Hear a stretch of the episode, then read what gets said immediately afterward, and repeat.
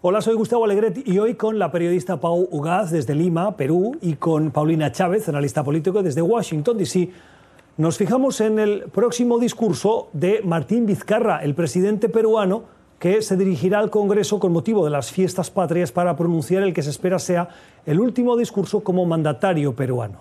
El reto que tiene Vizcarra, y es por eso que se vio forzado a cambiar de primer ministro la semana pasada y pasar de Vicente Ceballos a Pedro Cateriano, un político, eh, digamos, de, fuste, es porque están pensando en cambiar la política en términos de salud.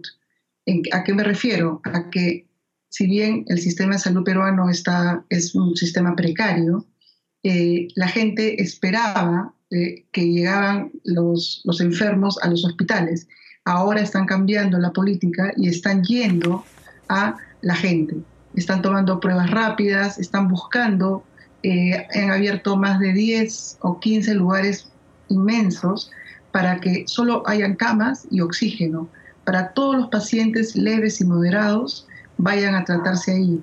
Entonces quieren con eso revertir una cifra que realmente da, digamos, da muchísima pena, pero además es una cifra que no se detiene.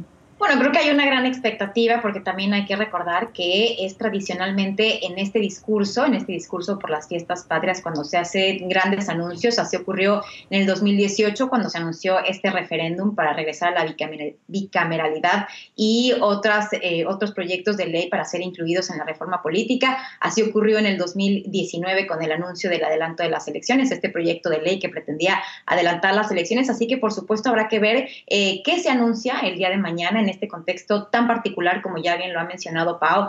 Esta fue parte de la conversación que usted pudo escuchar en el programa Club de Prensa, que se emite cada día de lunes a viernes a las nueve y media de la mañana, hora de Ciudad de México y Quito, diez y media, hora de la costa este de Estados Unidos, en NTN 24.